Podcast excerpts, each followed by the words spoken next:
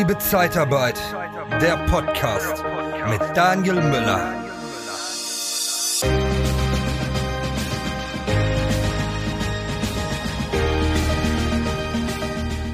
Ja, wir haben ja hier im Podcast schon jede Menge Experten aus der Zeitarbeit gehabt, die in der Zeitarbeit arbeiten, Dienstleister dafür sind oder ja, ähm, Erfahrungen in gewissen Bereichen haben. Und heute habe ich mal ähm, jemand auch, der natürlich Erfahrung mit der Zeitarbeit hat, aber das hauptsächlich als Kunde. Und wir haben uns über ähm, das Mentoring-Programm von Dirk Kräuter ähm, ja, gefunden quasi und kennengelernt und haben uns ausgetauscht über Zeitarbeit. Und ähm, ja, der Tim, Tim Rudersdorf, hat mir dann gesagt, ja, du, wir haben fünf Prozent des, ähm, der Belegschaft über Zeitarbeit abgewickelt und sind da sehr zufrieden. Das klappt ganz gut. Und ich sage, das ist doch mal ein Thema für einen Podcast. Wie sieht das mit der Kundenseite aus? Wie fühlt sich das an, wenn man mit einem Dienstleister zusammenarbeitet? Welche Schwierigkeiten gibt es mit einem Dienstleister? Und was mich natürlich auch, Tim, interessieren wird, wie hast du den überhaupt gefunden oder wie habt ihr den gefunden? Und habt ihr einen, habt ihr mehrere? Und wie läuft das eigentlich bei euch? Erstmal herzlich willkommen, Tim. Danke für deine Zeit und ich freue mich auf deine Eindrücke, die du von der Zeitarbeit bisher gewonnen hast. Hat man dir Versprechungen gemacht, die nicht eingehalten werden? Dann haben wir von der Tickert Personalberatung den besseren Job für dich. Besuche interne-jobs-zeitarbeit.de. Super. Also erstmal Dankeschön für die Gelegenheit, hier in deinem Podcast auftreten zu können. Ähm, ja, du hast es erwähnt, wir haben uns kennengelernt über ein sehr interessantes Netzwerk, ähm, was großen Spaß macht, dort zu sein und jetzt hier die Gelegenheit, mal ein bisschen über Zeitarbeit zu sprechen. Ja, mache ich gerne. Und Tim, wir müssen natürlich sagen, du kommst aus der Kunststofftechnik, bist da schon ähm, mit eigener Firma sehr, sehr lange am, am Markt, ähm, Kunststoffindustrie. Und äh, da setzt ihr Zeitarbeit ein. Was sind das für Mitarbeiter? Was für eine Qualifikation haben die bei euch hauptsächlich? Äh, ja, genau. Also ich gehe noch mal einen Schritt zurück.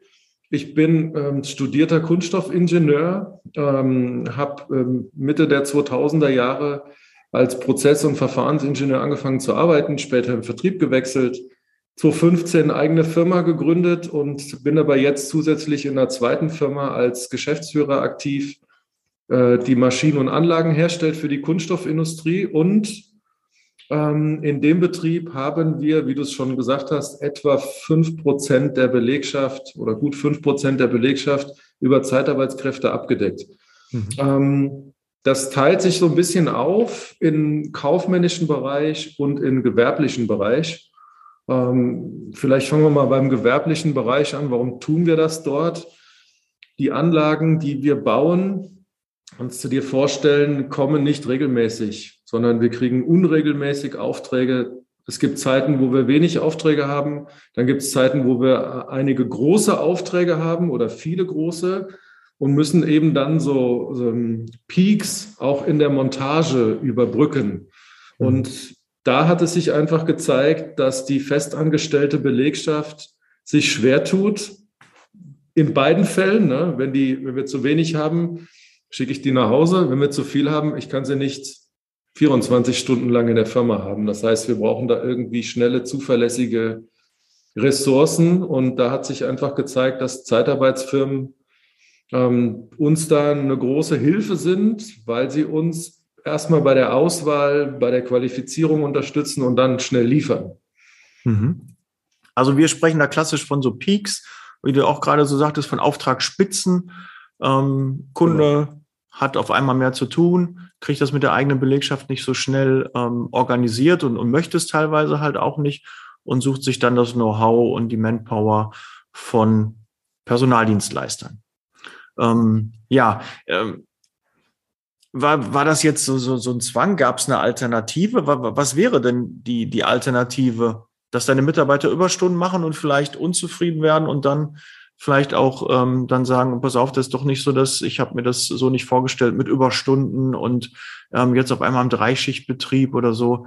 Ähm, waren das Überlegungen, die ihr am Anfang hattet? Ja, sicher. Also du gehst ja ähm, in so einem Betrieb, wir machen einen Jahresumsatz von ungefähr 25 Millionen Euro, also klassischer mittelständisches Unternehmen in Deutschland.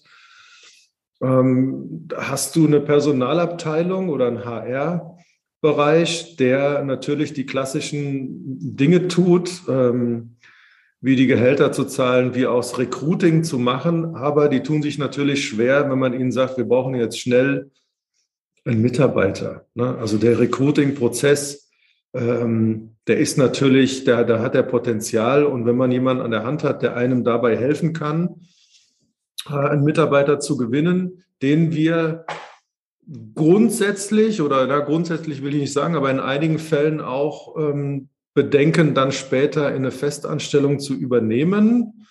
Ähm, weiß ich, dass das, ist vielleicht mal ein Feedback von dir dann nötig, wie die Zeitarbeitsfirmen das so gerne sehen oder nicht gerne sehen, wenn wir die dann übernehmen. Ja. Das ist natürlich eine Perspektive. Und auf der anderen Seite ähm, passiert es ja, wir wissen ja vorher, dass in absehbarer Zeit dieser Peak wieder nachlässt. Wir wissen auch relativ frühzeitig, wann er kommt.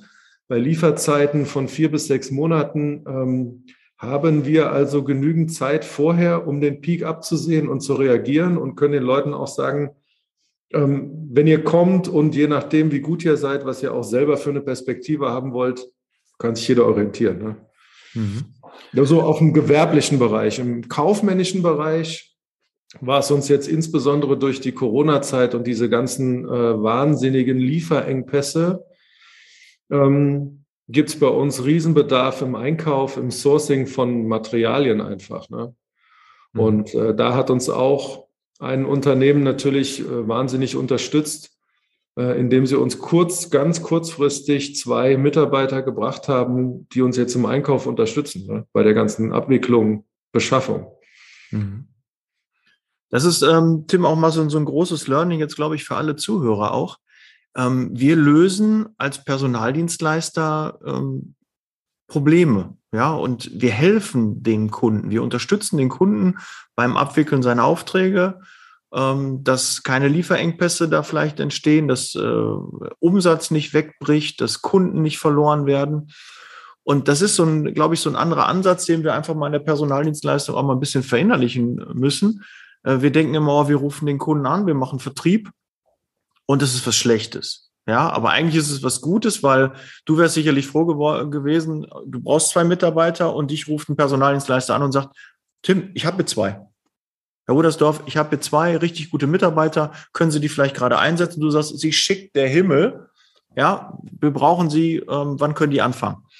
Und das ist so ein bisschen so die Denke beim Vertrieb dass man immer denkt, eigentlich quatsche ich dem Kunden irgendwas auf, er braucht uns gar nicht. Wenn er uns nicht braucht, wenn er die Dienstleistung nicht braucht, wird er uns das sagen und das gehört halt mit dazu.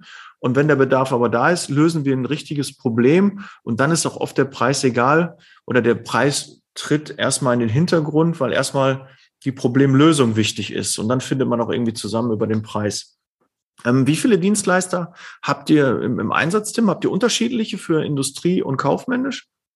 Ja, wir haben unterschiedliche im Einsatz. Ähm, genau aus dem, aus dem Grund, weil wir ja diesen kaufmännischen Bereich, als sind administrative Aufgaben, die da getan werden müssen. Da haben wir jemand anderen als dann für den gewerblichen Bereich, ähm, wo es auch in Service-Außendienstaktivitäten geht. Da wird es dann ähm, schon noch eine Ecke schwieriger, wenn wir dann äh, Zeitarbeitskräfte engagieren, die auch Kundenkontakt haben, weil dann hast du natürlich als Unternehmer nochmal ein anderes Risiko, ne? weil derjenige tritt dann direkt mit dem Endkunden in Kontakt und repräsentiert ja unser Unternehmen.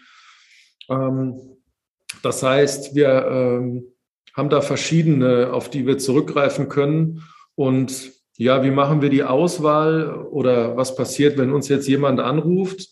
Ähm, wir reden mit jedem. Also wir hören uns das immer an. Es gibt immer ein Gespräch und ähm, ja, du hast gesagt, der Preis ist egal. Würde ich nicht ganz zustimmen.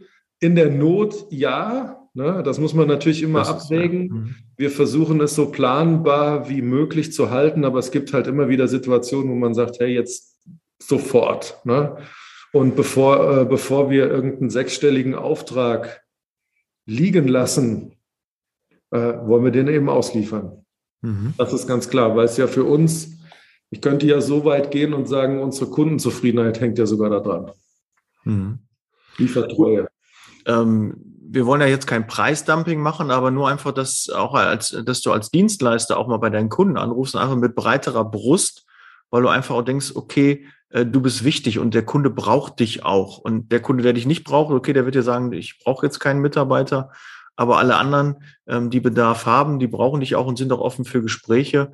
Und man findet auch immer Lösungen. Ne? Und man muss nicht immer nur über den Preis verkaufen, sondern wenn man ein Problem löst, dann ist erstmal der Preis sekundär. Das habe ich also auch in meinen jahrelangen äh, Erfahrungen in den Gesprächen auch immer wieder gemerkt. Du planst eine Firmenveranstaltung oder ein Event und suchst noch nach einer inspirierenden Vortragsrednerin für dein Publikum? Dann buche doch am besten eine echte Expertin der Personaldienstleistungsbranche, Nicole Truchsess. Sie begeistert mit ihren Vorträgen zu den Themen Sales, Recruiting und Erfolgsmindset wie kaum eine andere. Humorvoll, authentisch, kompetent und motivierend. Informiere dich jetzt unter www.truchsessbrandel.de oder sende eine Mail an info@truchsessbrandel.de und erhalte deine Speakerbroschüre mit allen Informationen. Truchsess und Brandel. Kunden, Bewerber gewinnen. Tim, jetzt hast du ja gerade gesagt, ihr seid ein mittelständisches Unternehmen mit 25 Millionen ähm, Jahresumsatz. Ähm, wie seid ihr denn da aufgestellt? Wer kümmert sich denn um die Personaldienstleister? Wer ist der Ansprechpartner? Ist das der Einkauf? Ist es äh, die, die, die Fachabteilung ähm, hin bis zur, zur Schichtleitung, der die, die Einsatzplanung dann macht? Oder bist du da noch involviert und sagst, okay, den Dienstleister nehmen wir, den Mitarbeiter bestellen wir? Bist du in diesem Prozess noch mit eingebunden oder hast du das, ähm, wer macht das bei euch? Also wie, äh, wie jedes Unternehmen haben wir eine Unternehmensstruktur, ein Organigramm. Wir haben unsere Hierarchien und Abteilungen, die äh, Personalressourcen oder Mitarbeiterressourcen, will ich mal sagen, die laufen natürlich auch über die Abteilung HR. Das heißt, die einzelnen Abteilungen gehen dorthin und melden Bedarf an. Ähm, Geschäftsführung ist in meinem Fall bin ich natürlich bei so Themen wie gewerbliche oder kaufmännische Themen im Einkauf, ähm, bin ich da noch nicht mal eingebunden. Das machen die Abteilungen selber miteinander aus. Mhm. Äh, das macht mein Kollege allerdings sehr wohl. Der ist eingebunden, der hat einen Überblick, aber Ansprechpartner ähm, ist in erster Linie Personalabteilung. Okay. Also ist hier schon mal das Learning beim mittelständischen Unternehmen wird in der Regel auch die Personalabteilung äh, mit dem Recruiting von Personal über Dienstleistern auch beauftragt. Ne? Du wirst ja dann wahrscheinlich sagen, okay, wir haben äh, größere Aufträge oder ähm, ja, ihr seht, also da kommt ein großer Auftrag rein und die Personalabteilung kriegt dann den Auftrag, ähm, ja, versuch, such uns einen Dienstleister, ähm, der diesen Personalengpass abdecken kann. Ne? So wird das ja wahrscheinlich. Ist richtig. Also wir haben einen sehr hohen Umlauf an Aufträgen. Wir haben eigentlich jetzt gerade in der, in der Zeit, wo wir so Peaks haben, über 500 offene Aufträge, die wir parallel handeln müssen. Mhm. Das heißt, wir stimmen uns wöchentlich ab ähm, mit Abteilungen über den Stand dieser Aufträge, so dass wir halt frühzeitig, möglichst frühzeitig reagieren können und diese Bedarfe auch weitergeben und der Personalabteilung dann damit natürlich und dem, dem Unternehmen, den Zeitarbeitsunternehmen auch die Möglichkeit geben, rechtzeitig uns das alles ähm, abzustimmen ne, und zu ermöglichen. Ja, Tim, jetzt sagst du gerade, dass ihr über 500 Aufträge offen habt oder derzeit in der Pipeline habt. Ähm, ihr seid in der Branche Kunststoff unterwegs und da hört und sieht man doch immer irgendwie Kunststoff, das hat keine Zukunft, da gibt's andere Rohstoffe, die viel, viel besser sind. Aber wenn ich mich jetzt mal hier so an meinem äh, Arbeitsplatz umschaue, ist, glaube ich, irgendwie alles aus Kunststoff. Und äh, ja, selbst du würdest mich jetzt unscharf und ich würde dich auch wahrscheinlich sehr unscharf sehen, weil ich habe Kontaktlinsen drin. Du hast eine Brille auf, wenn es keinen Kunststoff geben würde. Gut, dann wären Glasgläser, aber trotzdem müsste ja irgendwie die Halterung irgendwie sein.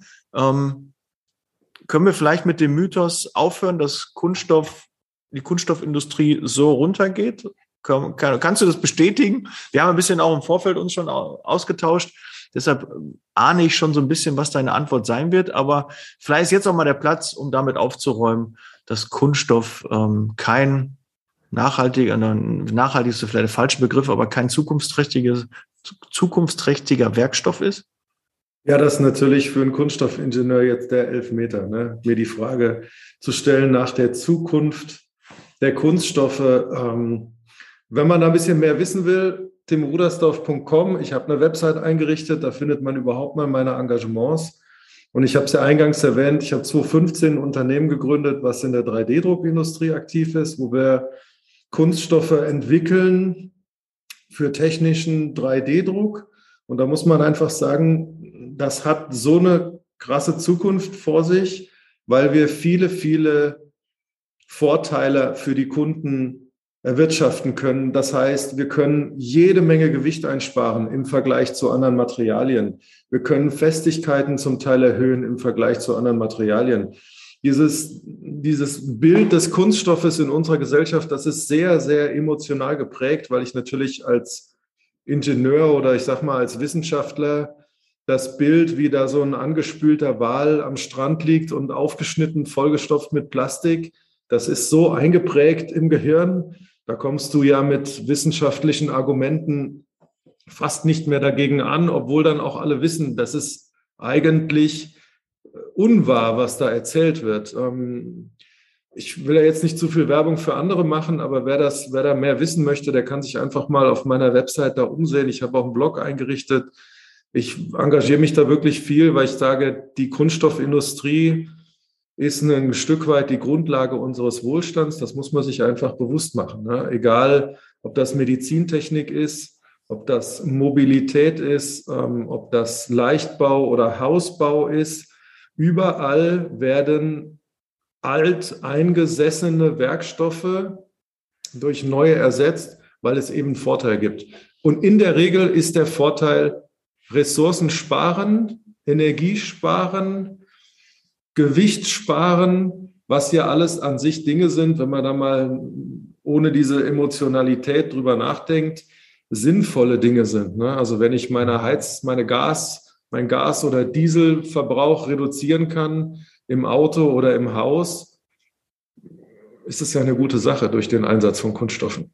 Und äh, Deutschland ist in vielerlei Hinsicht, insbesondere bei der, äh, beim Getränkerecycling, Weltmarktführer. Also das wissen vielleicht nicht alle, aber in Deutschland wird extrem viel für die Kreislaufwirtschaft getan.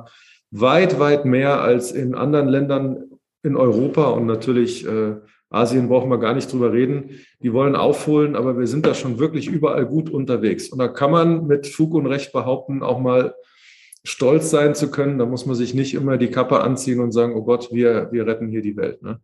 Deutschland first da mal, ne? Das ist ja mal schön zu hören.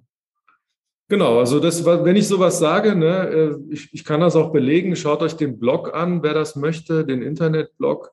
Da habe ich auch ein, zwei Beiträge dazu und äh, da gibt es auch einen Link zu einem, zu einem Wissenschaftler, der sich mit über 1000 Studien auseinandergesetzt hat, weltweit, die eben die Einsätze von Kunststoffen untersuchen. Und für uns als Kunststofftechniker, wenn wir uns auf Messen treffen, in der realen Welt ist es ein Drama zu sehen, dass man eine, also nur als Beispiel vielleicht, da, darf ich das hier noch erwähnen, eine, eine Kunststofftüte aus Polyethylen, die in der Regel zwischen sieben und zehn Gramm wiegt, wird ersetzt durch eine Papiertüte in dem gleichen Tragevolumen, die das gleiche Tragevolumen hat, die mindestens das Zehnfache wiegt. Also wir, wir tragen dann statt 70, äh, statt sieben Gramm oder 10 Gramm Plastiktüten tragen wir lieber 70 oder 100 Gramm, also zehnmal mehr Gewicht durch die Gegend.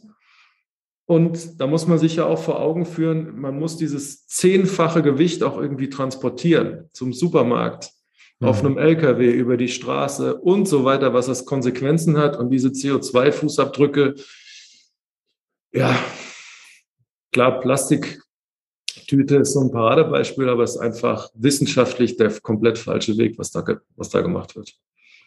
Ich muss ja auch ehrlich sagen, ich habe mehr Papiertüten weggeschmissen als Plastiktüten, glaube ich, äh, jetzt in der letzten Zeit, weil ich mich ärgern die Papiertüten, weil die einfach viel massig sind. Ich kann sie nicht so ja, klein machen und äh, ich habe da noch ein schlechteres Gewissen, als eine Plastiktüte wegzuwerfen, wenn ich so eine Papiertüte wegwerf. Und ich erwische mich auch mal dabei, weil die halt so sperrig sind und äh, unhandlich, dass man dann halt äh, doch mal eher eine neue Tüte kauft. Also ich glaube. Völlig klar, dass diese Wertstoffe nicht in die Umwelt dürfen. Ne? Also das will ich gar nicht in Frage stellen. Das ist völlig klar, dass wir dafür sorgen müssen, dass die Kunststoffe in einem Kreislauf bleiben und einfach nicht in die Natur geschüttet werden. Aber äh, ich habe jetzt seit kurzem zwei kleine Kinder hier zu Hause und du wirst mir sicher zustimmen, wenn, wenn die Kinder oder wenn jemand, sag ich mal, der meldet sein Auto ab und fährt das einfach in den Wald und rennt weg, ähm, würde doch keiner auf die Idee kommen, den Autohersteller dafür verantwortlich zu machen, dass die Karre da jetzt im Wald steht.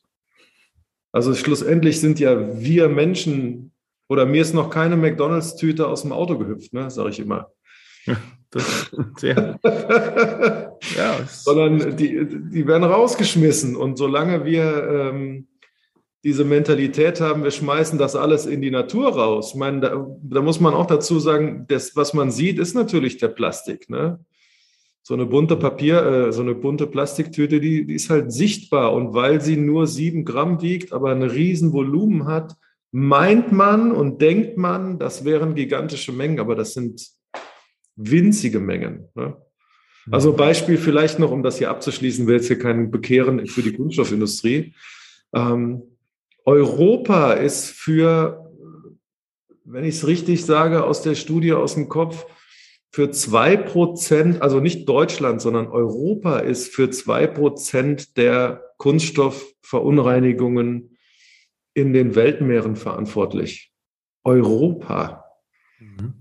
Wir haben sieben Kontinente, ne? Nicht alles, ja, richtig. Und da ist, und Europa ist ja auch eigentlich ein großer Kontinent, zumindest was die Bevölkerung angeht.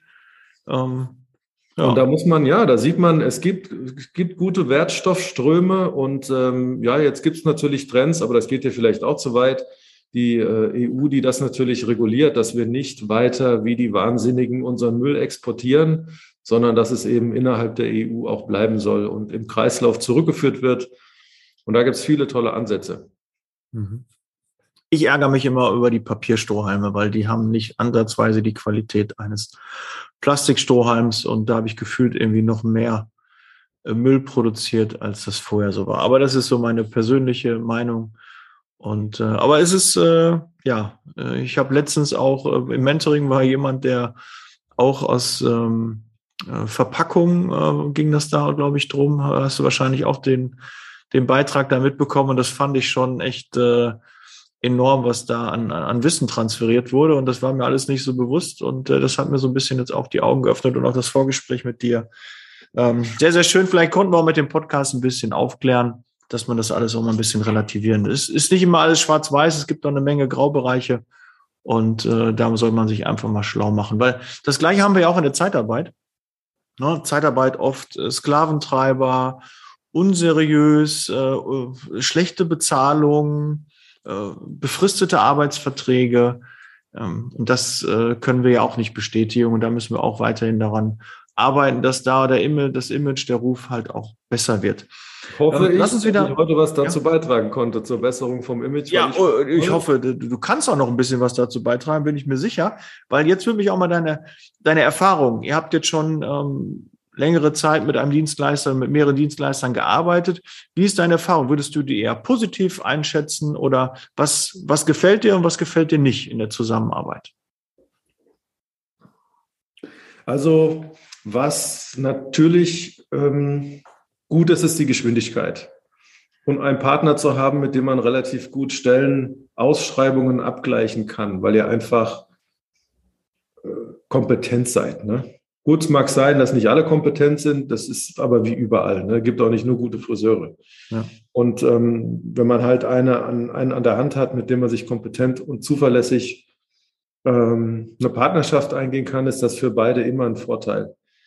Schlechte Erfahrungen kann ich wenige berichten an der Stelle. Ähm, ich muss auch sagen, natürlich gibt es, aber das ist im Leben immer so. Das passiert ja auch, wenn du festangestellte Mitarbeiter rekrutierst. Es gibt immer welche, wo sich später herausstellt, der Schein war anders als das Sein. Ähm, das ist aber ganz normal. Äh, ganz im Gegenteil, ich denke, vielleicht ein spannender Punkt ähm, ist dann immer die Frage, wir wollen denjenigen übernehmen. Mhm. Das ist aber auch natürlich total verständlich ähm, wenn, wenn ich jetzt eine meiner Fertigungsmaschinen an ein anderes Unternehmen verleihen würde und die würden mir anbieten, die zu kaufen, dann muss ich ja auch mir überlegen, oh, die fehlt mir ja dann erstmal, wie ersetze ich die? Ne? Mhm. Also ich denke, das ist nochmal so ein, so ein spannender Punkt. Deswegen sagen wir auch als, als Firma äh, relativ frühzeitig oder eigentlich immer, bevor wir so jemanden nehmen, haben wir die Absicht, den zu übernehmen oder nicht. Mhm. Weil ich will da fair sein, auch mit dem, äh, mit dem Lieferanten in dem Falle. Wir sind, wir sind da immer fair. Gut, äh, jetzt kann ich dir sagen aus eigener Erfahrung, ähm, klar ist das schön, eine offene Kommunikation, eine frühzeitige Kommunikation, was man mit dem Mitarbeiter plant, ob man den auch äh, über die Stelle nachher auch besetzen will. Für den Dienstleister macht das wenig Unterschied, weil ähm, klar gibt es Dienstleister, die werben damit, dass sie eine sehr, sehr hohe Übernahmequote haben. Ich bin mal stolz darauf, dass uns unter fünf Prozent der Mitarbeiter nur verlassen haben weil wir einfach einen guten Job gemacht haben und weil die gerne bei uns gearbeitet haben. Das ist halt so, äh, wenn es dem Mitarbeiter gut geht, warum soll er dann zum Kundenbetrieb wechseln? Sondern ja. er hat sich ja dafür entschieden, verschiedene Einsätze, es ist abwechslungsreich. Ähm, wir gelten ja auch immer so, und das ist ja so mein Ziel, auch als Betriebsrat ähm, zu sein der Mitarbeiter. Ich hoffe, das etabliert sich auch so ein bisschen immer mehr, weil ich habe das jetzt schon in ein paar Podcasts erwähnt. Ich sehe das wirklich so, dass wir so das Bindeglied, die, der Puffer zwischen Kundenbetrieb und Mitarbeiter sind und wir halt auch für die Bedürfnisse und die Zufriedenheit des Mitarbeiters zuständig sind, dass keine Ahnung, ähm, besondere Mehrarbeit geleistet wird oder Ungerechtigkeit am Arbeitsplatz, äh, Missstände, Mobbing, ähm, dass wir sowas aufdecken und aufklären und unsere Mitarbeiter davor schützen. So sehe ich unsere Aufgabe als Dienstleister. Und da sehe ich eigentlich auch so die Grundidee eines Betriebsrats, ähm, ja, dass man da auch äh, gut mit den Mitarbeitern umgeht und für die Rechte und Pflichten des Mitarbeiters einsteht. Ja, und das finde ich ist äh, ein ganz schönes Bild. Und so sehe ich das auch und so trage ich das auch in anderen Podcasts, ähm, außerhalb meines Podcasts, auch nach außen. Ähm, aber kommen wir wieder auf die Übernahme. Ähm, mir war es immer wichtig, dass der Mitarbeiter bei mir bleibt, weil ich wollte natürlich möglichst vielen Kunden helfen. Ich wollte gerne auch ähm, ja, mehrere Kunden bedienen, auch einen gewissen Umsatz, weil man hat ja selbst auch ein gewisses Team aufgebaut, an Mitarbeitern, einen gewissen Kostenapparat aufgebaut. Und dafür brauchst du halt eine gewisse Anzahl an Mitarbeitern, damit das Ganze nicht äh, zusammenfällt. Weil wenn du auf einmal 50 Mitarbeiter verlierst durch Übernahmen, dann ist es schon ein massiver Umsatz, der, der wegbricht. Aber dein Team ist immer noch gleich groß. Und bis du diese 50 wieder aufgebaut hast, musst du dich vielleicht auch von einem internen Mitarbeiter trennen. Und das ist immer so das, was der Ansprechpartner, der Niederlassungsleiter, der Regionalleiter eigentlich nicht möchte. Ja, nicht eigentlich, sondern das ist nicht das Ziel, sondern er möchte den Umsatz halten, möchte den aufbauen. Und das ist immer dann so ein bisschen, ähm, ja, die zwei Herzen, die in einem dann schlagen. Einerseits freut man sich natürlich, wenn ein Mitarbeiter beim Kunden gut ankommt und wenn er sich vorstellen kann, den Mitarbeiter zu übernehmen. Aber ähm, es wird manchmal so ein bisschen suggeriert, wie, ähm, ich will jetzt nicht das Rotlichtmilieu jetzt hier heranziehen, aber als ob man die Mitarbeiter aus irgendeinem Milieu rauszieht, denen es schlecht geht, die aus irgendwie einer schwierigen Situation jetzt kommen, weil sie bei einer Zeitarbeitsfirma sind. Und jetzt kommen wir als toller Kunde und sagen, hier, pass auf, komm doch da raus, ne, ich helfe dir, ich habe dir einen tollen Job. Und äh, das wird oft so suggeriert. Und das ist ja gar nicht mehr so, weil die Zeitarbeitsfirmen auch ein guter Arbeitgeber sind und sich um die Belange der Mitarbeiter kümmern, genauso wie das auch der Kunde machen kann. Aber wenn diese Intention dann ist, ich muss denen da irgendwie helfen und dann denen geht's nicht gut, ich glaube, davon können wir uns freimachen. Das zeigt halt die Erfahrung, ähm, den Mitarbeitern in der Zeitarbeit geht's auch gut. Ja, und natürlich jeder seines Glückes Schmied. Und deshalb ist es nicht so, dass die aus einem von was weggehen und zu was hin, sondern dass es ähm, einfach, dass wir normale Arbeitgeber sind und die wechseln einfach nur die Einsätze. Das ist halt der Unterschied. Es ist abwechslungsreicher. Und ähm, man hat halt mehr Einfluss und kann halt sagen, nee, pass auf, der Job gefällt mir, ich würde lieber was anderes machen. Das ist halt manchmal, wenn jetzt jemand zu dir sagt, von deinen Mitarbeitern, du, Plastik ist überhaupt nicht mehr meins, ich bin jetzt total auf Papier und das ist jetzt, äh, passt nicht mehr mit meinen, mit meinen Werten überein, dann kannst du jetzt nicht sagen, ja, okay, ähm, wir, wir machen jetzt da was anderes, ähm, dann stehen irgendwie die Zeichen auf Trennung. Und äh, wenn bei uns einer sagt, okay, ich möchte jetzt nicht mehr in, in der Industrie oder ähm, nicht mehr im Lager und nicht mehr in der Logistik arbeiten, dann kann man halt gucken, dass man ihn in anderen Bereichen einsetzt, ohne ihn freizusetzen. Das ist vielleicht nochmal der Vorteil, den man gegenüber einer, einer Firma hat, die eine gewisse, eine gewisse Branche oder eine gewisse Tätigkeit immer hat. So sehe ich den, den Vorteil. Aber ähm, zu der Übernahme nochmal, klar, es fällt der Umsatz weg. Man freut sich, es ist ein lachendes, ein weinendes Auge.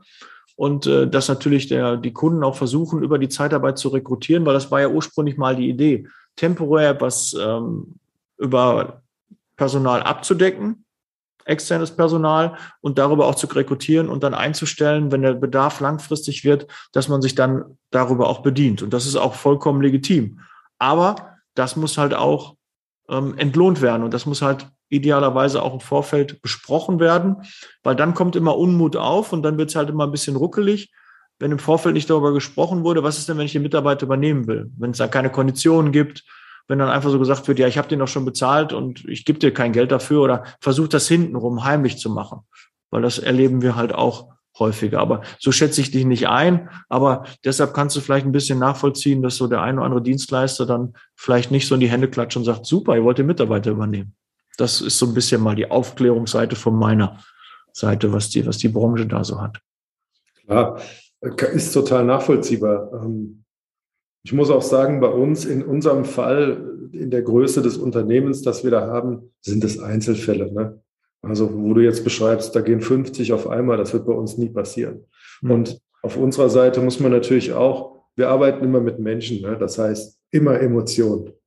Ganz wichtig. Du musst immer die Emotionen irgendwie handeln und natürlich wissen, dass der andere diese Gefühle und Ängste, was da alles entsteht, ist ja auch auf unserer Seite, wenn da ein Mitarbeiter ähm, einen Leiharbeiter an zur Seite gestellt kriegt, hat der ja genauso Angst, was ist vielleicht sogar sein Job äh, gefährdet, wenn der Leiharbeiter den besser macht wie er. Ne? Also da sind ja ganz, ganz viele komplexe Dinge, die da passieren, die man berücksichtigen sollte. Und äh, ja, Vielleicht wächst unser Unternehmen ja aufs Fünffache ran in den nächsten Jahren und wir brauchen dann auch mal 50 Leiharbeitskräfte. Dann ja. werden wir sicherlich noch mal sprechen. ja, aber das ist halt so ein bisschen, dass man das auch mal so ähm, dann noch mal hört. Und da geht's auch jetzt in die Branche. In, jetzt, viele Personaldienstleister hören ja jetzt hier gerade zu. Ähm, ja, kommuniziert das auch mit euren Kunden, dass die das auch einfach mal wissen, weil ich glaube, die wenigsten Kunden wissen, wie das so ähm, wie wir so aufgestellt sind und äh, dass das natürlich auch ähm, ja eine gewisse Planung. Ne? Nicht jeder, so wie du, Tim, der sich Gedanken macht, äh, wie kommt es denn bei der Gegenseite an, ähm, sondern die denken einfach, ja, du bist Dienstleister und sieh mal zu und spring mal. Ne? Das, äh, das verstehe ich halt auch nicht unter einer langfristigen Zusammenarbeit, einer Kooperation, ein Miteinander, eine Geschäftsbeziehung. Die muss halt beiden Seiten auch Spaß machen. Und da muss man einfach offen drüber reden und das vorher auch verankern in Verträgen. Und dann findet man da auch normale Lösungen und versucht es dann halt nicht äh, heimlich hintenrum, weil es ist äh, halt immer sehr unschön, weil es kommt ja irgendwie immer raus. Ne?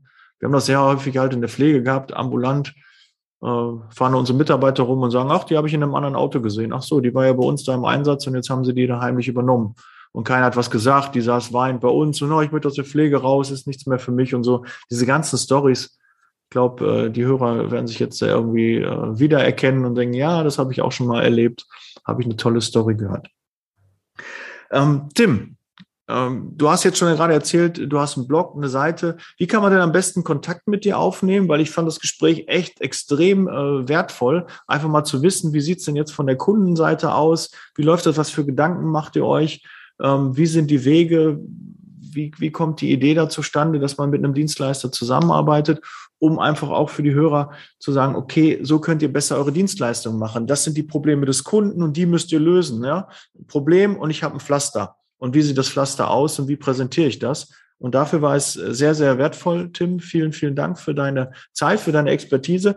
Und äh, ich glaube, ich könnte mir auch vorstellen, nochmal zu einem anderen Thema mit dir zu sprechen, weil äh, du bist äh, lange Unternehmer, hast ein tolles Unternehmen aufgezogen, 25 Millionen, das äh, macht man nicht mal eben.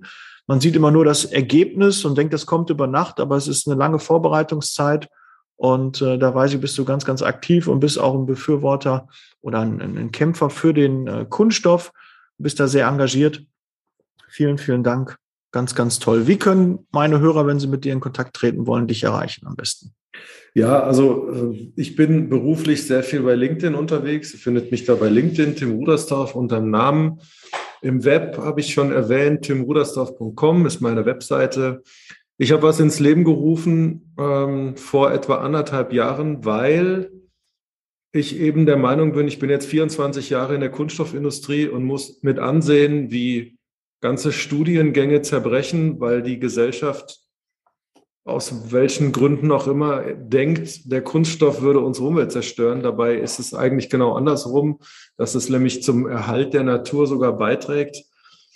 Äh, Habe ich einen Blog gegründet und ähm, biete auch da in Zukunft Weiterbildungsmöglichkeiten an. Das Ganze findet man unter taniacs.com, T-A-N-I-A-C-S.com. Wen das interessiert, der kann da gerne mal reinschauen. Es gibt überall auf diesen Seiten natürlich die Möglichkeit, Kontakt mit mir aufzunehmen. Super. Wir werden es natürlich auch in den Shownotes äh, verlinken. Der Janosch wird das unten alles eintragen.